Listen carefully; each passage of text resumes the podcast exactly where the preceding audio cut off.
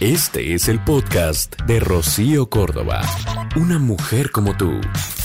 La decepción es una especie de bancarrota de un alma que gasta demasiado en esperanzas y expectativas.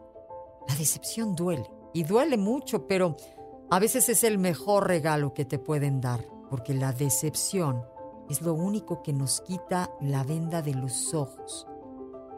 Y hablando de vendas, con esa te puedes hacer un lazo en el pelo, quedar más guapa y menos ciega.